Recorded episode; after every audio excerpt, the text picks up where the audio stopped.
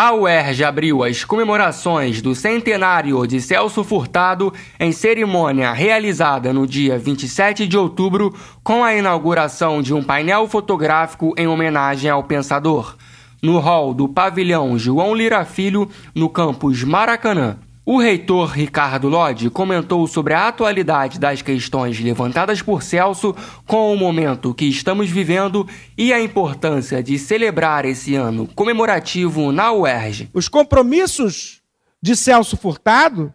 continuam muito presentes. Os desafios de Celso Furtado continuam muito presentes. E a sua obra ainda é essencial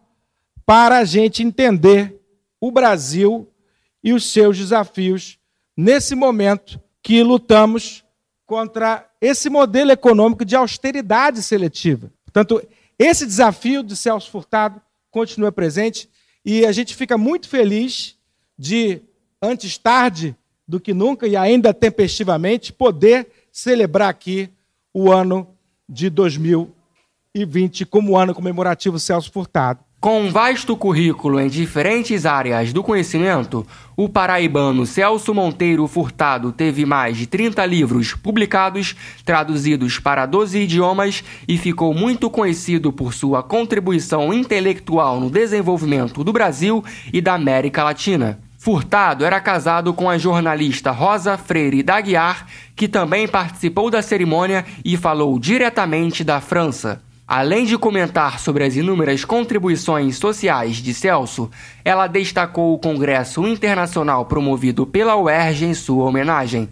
que ocorre de 3 a 7 de novembro e terá a participação de personalidades de todo o mundo. Queria agradecer imensamente ao UERJ, a todos vocês que fizeram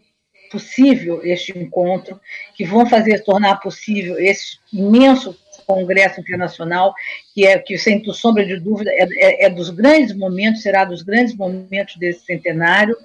e vamos tocar o barco, porque em nome de Celso, do que ele pensou, do que ele representou, eu acho que ele foi muito mais do que um economista, ele foi um pensador